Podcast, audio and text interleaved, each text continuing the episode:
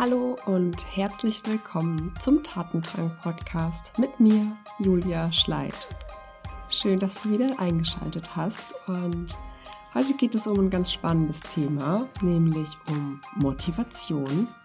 Denn laut einer Studie von Gallup sind 85 Prozent aller Angestellten weltweit nicht engagiert oder sogar aktiv disengaged, also das ist das englische Wort dafür, was ja dafür steht, dass jemand unabhängig ist, losgelöst ist, keine Verbindung zum Unternehmen spürt. Und ich finde diese Zahl recht erschreckend. Also hätte man mich gefragt und ich hätte diese Zahl schätzen sollen, hätte ich niemals 85 Prozent gesagt. Und ja, dementsprechend glaube ich, ist es ein sehr aktuelles Thema das wir uns jetzt in der Podcast-Folge mal anschauen werden. Deshalb, ja, viel Spaß und los geht's!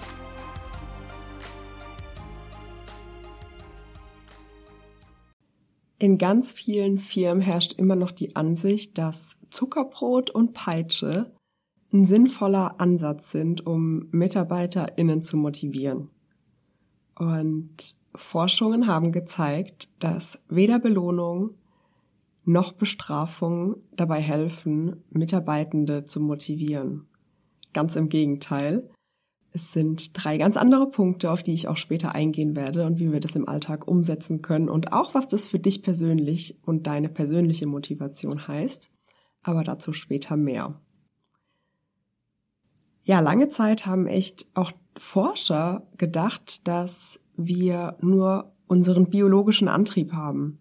Und der besteht aus Hunger, Durst und sexuelles Verlangen. Und so nach und nach wurde dann eben auch erforscht, dass auf unsere Motivation und auf unsere Art und Weise, wie wir uns verhalten, daneben eben auch Belohnung und Bestrafung einzahlen.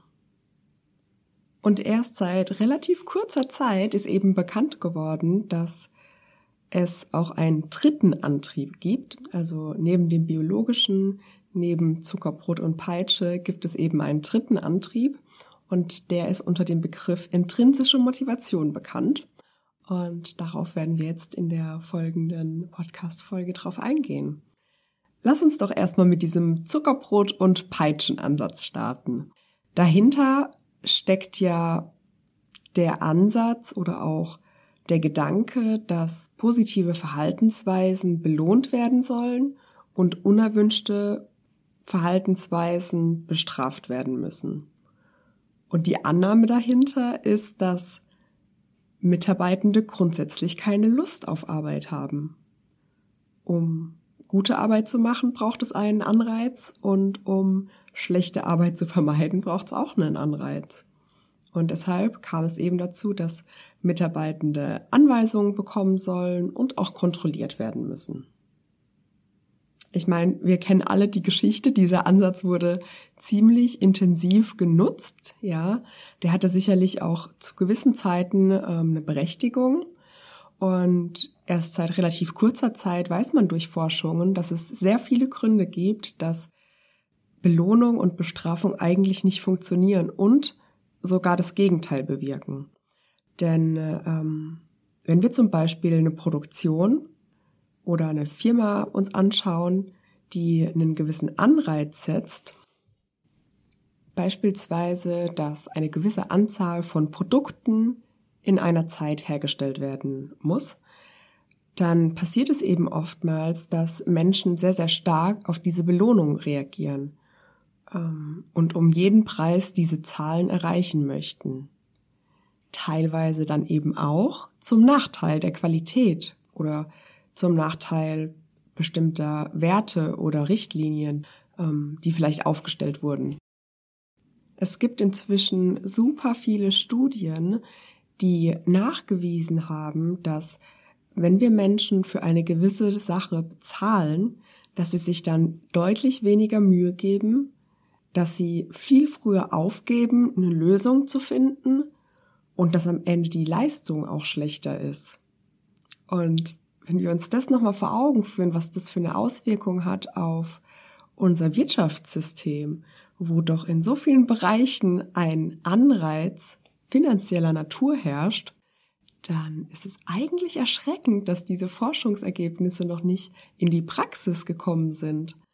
Denn äh, die Auswirkungen von Zuckerbrot und Peitsche, also von Belohnung und Bestrafung, sind eben, dass die intrinsische Motivation, diese natürliche Motivation, dieser natürliche Trieb, Dinge zu erreichen und gute Leistungen zu erbringen, zerstört werden. Es führt dazu, dass Leistung schlechter wird, dass Kreativität unterdrückt wird und dass ein gewisses Verhalten, was wir eigentlich erreichen wollen, in den Hintergrund gedrängt wird. Teilweise führt es ja sogar dazu, dass unethisches Verhalten erzeugt wird. Und das ist, glaube ich, eine extrem erschreckende Sache, die wir uns mal ganz genau anschauen sollten, denn auch diese kurzfristige Denkweise, ja, also in ganz vielen Aktien notierten Unternehmen ist es ja so, dass auf Quartalsende optimiert wird. Und diese kurzfristige quartalsweise Optimierung hat auch wiederum Konsequenzen. Und die sind nicht zu gering. also wenn wir uns mal einen gewissen Vorstand anschauen, ähm, der nur darauf bedacht ist, Quartalsziele zu erreichen, um den eigenen Bonus zu erhalten, anstatt eher wie so ein Familienunternehmer zu denken, der langfristig denkt, der langfristig investiert, der langfristige Ziele verfolgt, dann ist das, glaube ich, eine ja, zumindest auch nachhaltigere Denkweise, die vielleicht auch zu größerem Erfolg führt langfristig. An der Stelle ist es mir auch nochmal wichtig zu sagen, dass dieser Zuckerbrot- und Peitschenansatz nicht nur schlecht ist, ja. Bei Routineaufgaben ist es beispielsweise sehr sinnvoll, Anreize zu setzen. Denn hier geht es weniger um intrinsische Motivation, hier geht es weniger um Ideenreichtum oder Kreativität, sondern hier geht es darum, regelgebundene Aufgaben auszuführen, ja, bestimmte Regeln, bestimmte Prozesse zu verfolgen und da ist es auch völlig in Ordnung.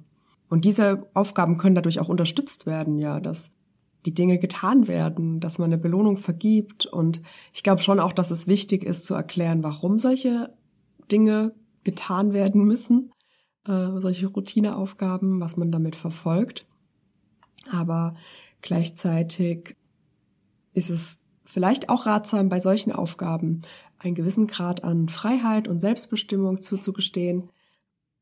Denn das ist einer der Komponenten, auf die ich später eingehen werde, die zu intrinsischer Motivation führen. Nochmal zurück zu Zuckerbrot und Peitsche.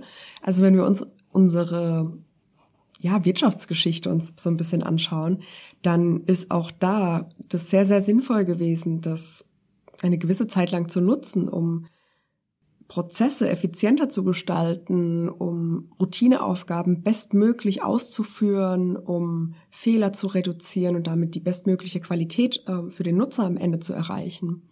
Aber in unserer aktuellen Welt, die Kreativität erfordert, die eine gewisse Lösungsorientierung bedarf und die nicht von Routineaufgaben geprägt ist, da brauchen wir einfach ganz stark unsere intrinsische Motivation, um auf neue Lösungen zu kommen. Und darauf werde ich jetzt eingehen, denn ich möchte dir einmal die drei Komponenten vorstellen, die zu einer intrinsischen Motivation führen und die du dann natürlich auch für dich persönlich, aber natürlich auch für dein Team, für dein Unternehmen nutzen kannst. Genau. Und die drei Komponenten sind einmal Selbstbestimmung, Perfektionierung und Sinnerfüllung. Und ich werde auf die drei Komponenten jetzt einmal im Detail eingehen und starten möchte ich mit der Selbstbestimmung. Und vielleicht kennst du es auch von dir selbst. Ich glaube, wir alle haben dieses Bedürfnis, unser Leben eigenständig und selbst zu bestimmen, zu gestalten und zu steuern.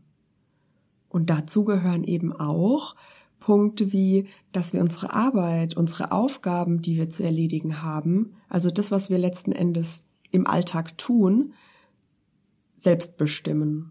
Dass wir die Zeit, die wir dazu nutzen, selbst gestalten, dass wir auch im Team ein gewisses Mitspracherecht haben, auch mit wem wir zusammenarbeiten und am Ende natürlich auch die Umsetzung selbst gestalten, selbst bestimmen, wie wir es tun.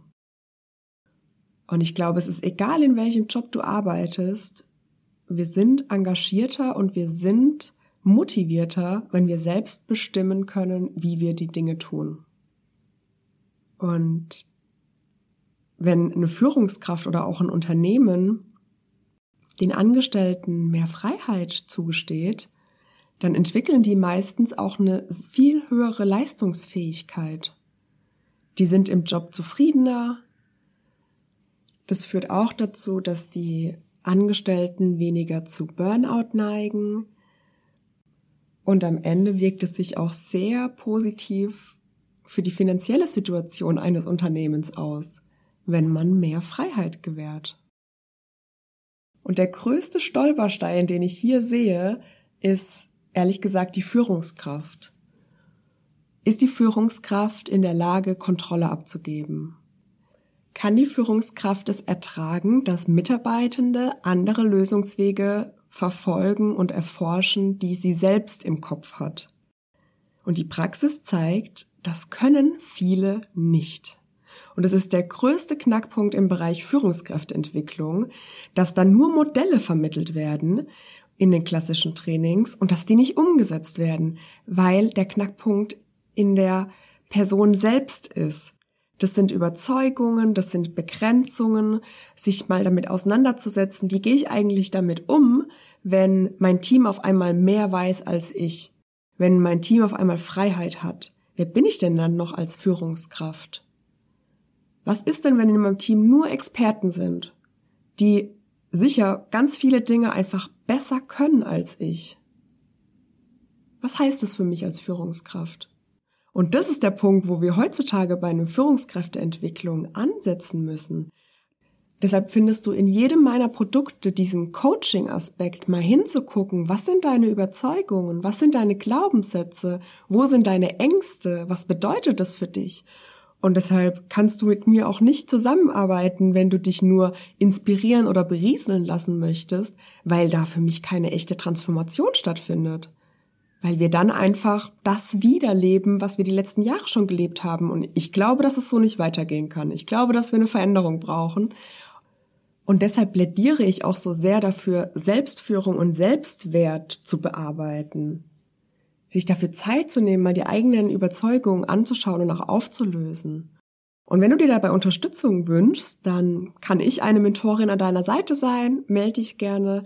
Den Link findest du in den Show Notes und dann Quatsch mir einfach mal, wo du gerade stehst, welche Überzeugung du hast und wie eine Zusammenarbeit konkret aussehen könnte. Genau, jetzt aber zurück zum Thema Motivation. Der zweite Baustein für intrinsische Motivation ist Perfektionierung. Das heißt, der Drang, eine Sache immer besser zu machen.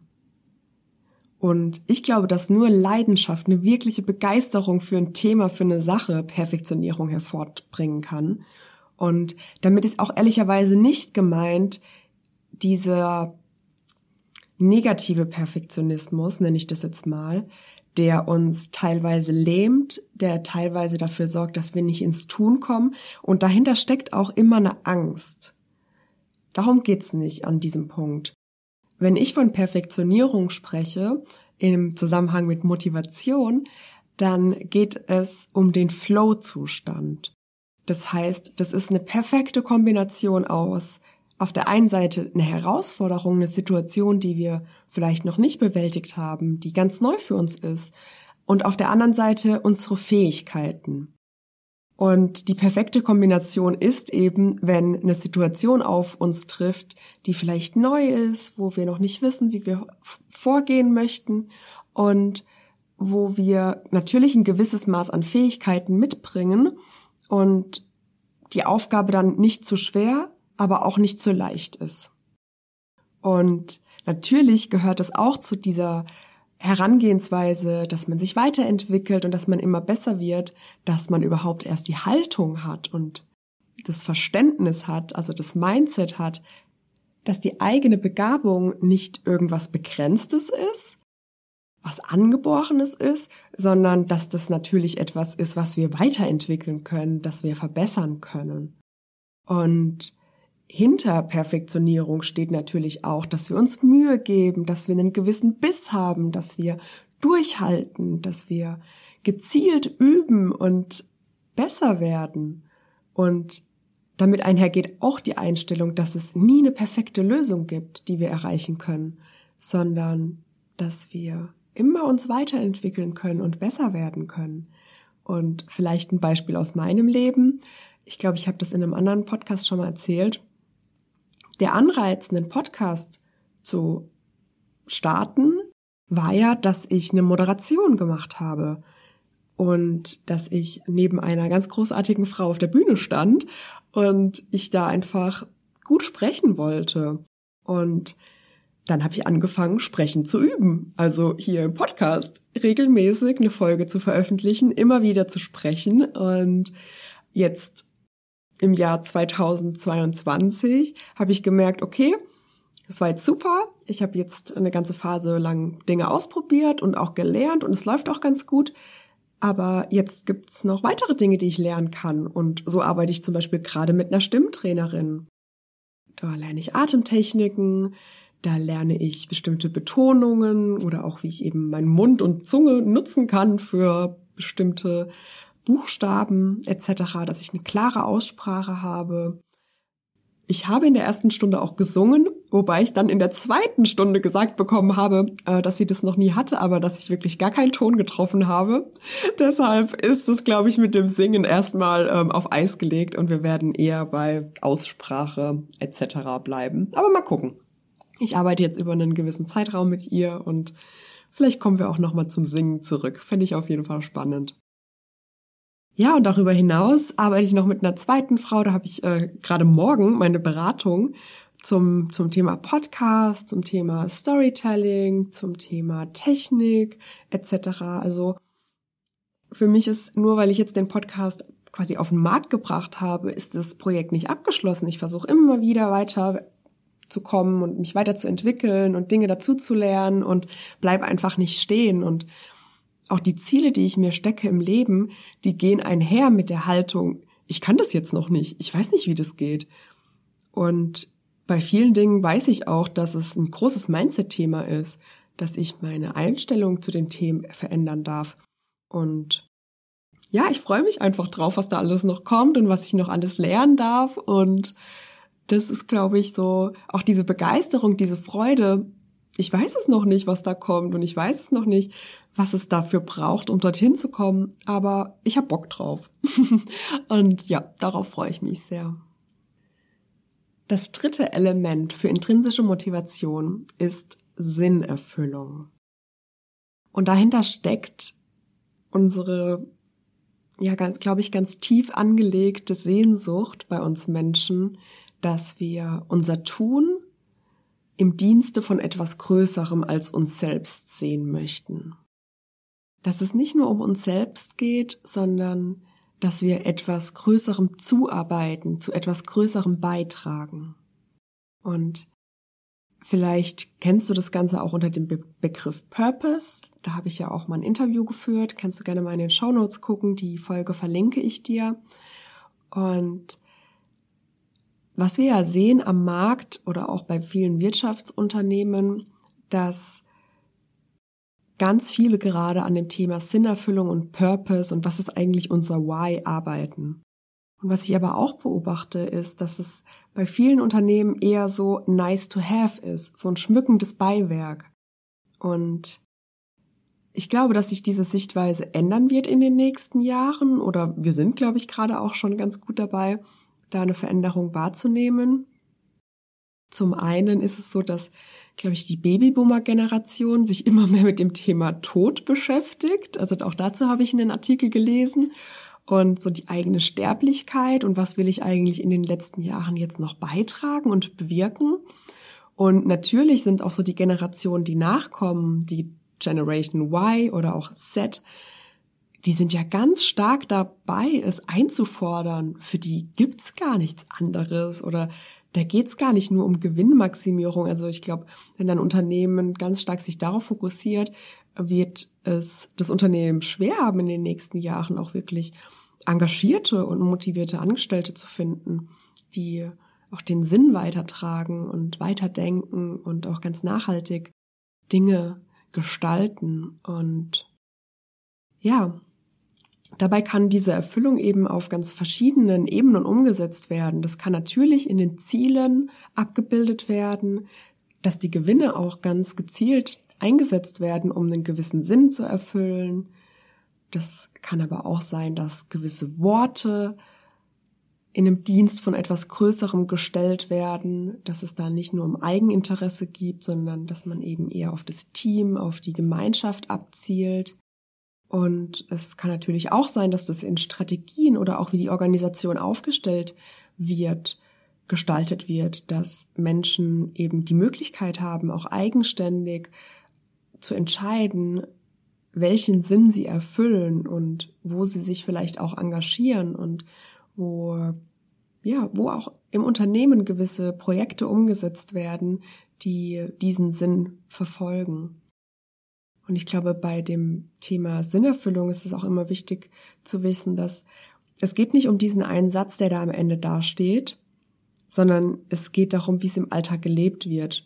Und auch bei Werten, die man im Team zusammen erarbeiten kann, ist es mir auch immer besonders wichtig zu sagen, es geht gar nicht darum, am Ende da drei Schlagworte stehen zu haben, sondern es geht darum, diesen Dialog oder dieses Gespräch zu führen in der Organisation und auch nicht nur auf Geschäftsführerebene, sondern das auch immer wieder mit den Angestellten in die Teams zu bringen und diese ja, einfach diese Unterhaltung zu führen und zu gucken, wo gucken wir eigentlich in dieselbe Richtung und wo sehen wir Dinge noch unterschiedlich und wie können wir diese beiden Seiten zusammenbringen und dann am Ende auch leben. Okay. Wenn du den Podcast schon eine Weile hörst, dann ist dir wahrscheinlich jetzt bewusst, was jetzt kommt. Denn am Ende versuche ich ja immer von so einer theoretischen Ebene auf eine persönliche Ebene zu kommen. Das läuft für mich immer unter dem Titel Make It Personal. Und deshalb möchte ich dich einmal fragen, wie denn so deine Einstellung ist zu deinen persönlichen Fähigkeiten. Bist du der Meinung, dass du sie weiterentwickeln kannst? Oder bist du eher so der Meinung, dass du eine gewisse Kompetenz mitbekommen hast und die von außen vorgegeben ist?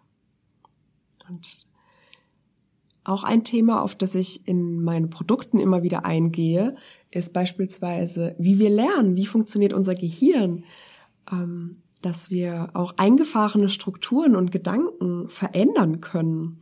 Vielleicht hast du den Begriff Neuroplastizität mal gehört.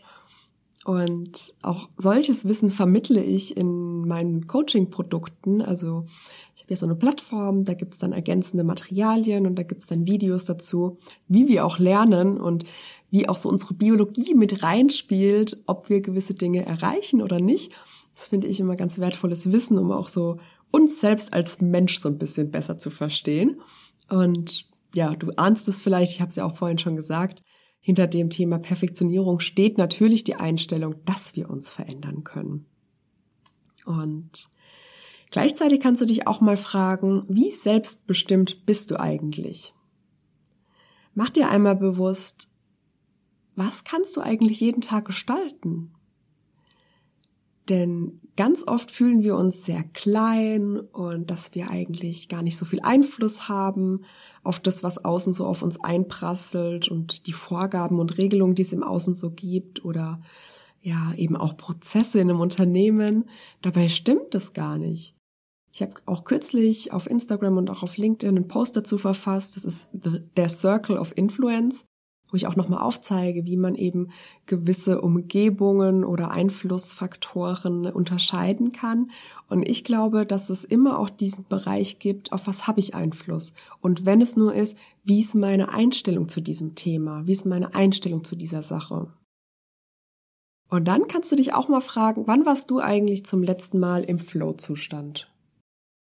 Wann hast du eine Aufgabe bekommen, die auf der einen Seite herausfordernd war und auf der anderen Seite aber wirklich auch perfekt zu dir, zu deinen Fähigkeiten gepasst hat, so ein bisschen herausfordernd war, weil du vielleicht noch nicht alles wusstest und du warst auch gefordert. Auf der anderen Seite hattest du aber auch so das richtige Mindset, die richtige Haltung und konntest dich da einarbeiten. Wann war das das letzte Mal für dich der Fall? Und bei deinen Aufgaben oder auch bei deinem persönlichen Verantwortungsbereich darfst du dir einmal anschauen, welchen höheren Zweck verfolgen die eigentlich? Was für ein Produkt stellt deine Firma her und was ist dein persönlicher Beitrag, den du da leistest? Wenn du Führungskraft bist, dann kannst du das Ganze natürlich auch mal mit deinem Team besprechen. Geh einfach mal die unterschiedlichen Ebenen durch, kannst auch einfach eine offene Diskussion führen. Wie sehr lebt ihr Selbstbestimmung? Wie sehr haben die einzelnen Teammitglieder die Möglichkeit, ihre Fähigkeiten zu perfektionieren? Und wie viel Sinnerfüllung steckt in den Tätigkeiten, aber auch in den Projekten, die ihr verfolgt? Frag sie doch einfach mal, für mal diese Unterhaltung. Fände ich extrem spannend, wenn du mir danach Rückmeldung gibst, wie es war. Und ja, wir sind schon am Ende der Podcast-Folge angelangt. Ich würde das gerne einmal kurz zusammenfassen. Wir haben ja heute über das Thema Motivation gesprochen und lange Zeit herrschte ja die Einstellung, dass wir nur mit Zuckerbrot und Peitsche eine gewisse Leistung oder ein gewisses Ergebnis erzielen können. Und dieser Ansatz hat aber ausgedient, denn dieser Ansatz killt Innovation und Kreativität. Und ich glaube, davon brauchen wir heute mehr. Und stattdessen sollten wir uns überlegen, wie wir intrinsische Motivation fördern können. Im Unternehmen, im Team, aber auch auf persönlicher Ebene und dazu gehören die drei Punkte Selbstbestimmung, das Leben, aber auch die Arbeit wirklich selbst mitzugestalten, die Aufgabe, die Zeit, wie wir es umsetzen. Der zweite Punkt oder das zweite Element war Perfektionierung, die Sache immer besser zu machen, sich selbst weiterzuentwickeln, immer besser zu werden. Und der dritte Punkt war das Thema Purpose und Sinnerfüllung die Sehnsucht, die wir in uns haben, Dinge einfach beizutragen und im Dienste von etwas Größerem als uns selbst zu stehen. Vielen Dank, dass du eingeschaltet hast und du könntest mich mit einer 5-Sterne Podcast-Bewertung unterstützen. Vielleicht hast du es mitbekommen. Auf Spotify kann man jetzt auch die Podcasts bewerten. Und ja, ich würde mich sehr freuen, wenn du das tun würdest. Damit könntest du meine Arbeit unterstützen und auch zum Ausdruck bringen, dass du vielleicht im Podcast ein bisschen was mitgenommen und gelernt hast für dich. Also, vielen Dank fürs Einschalten, hab noch einen schönen Tag oder einen schönen Abend und bis zum nächsten Mal. Deine Julia.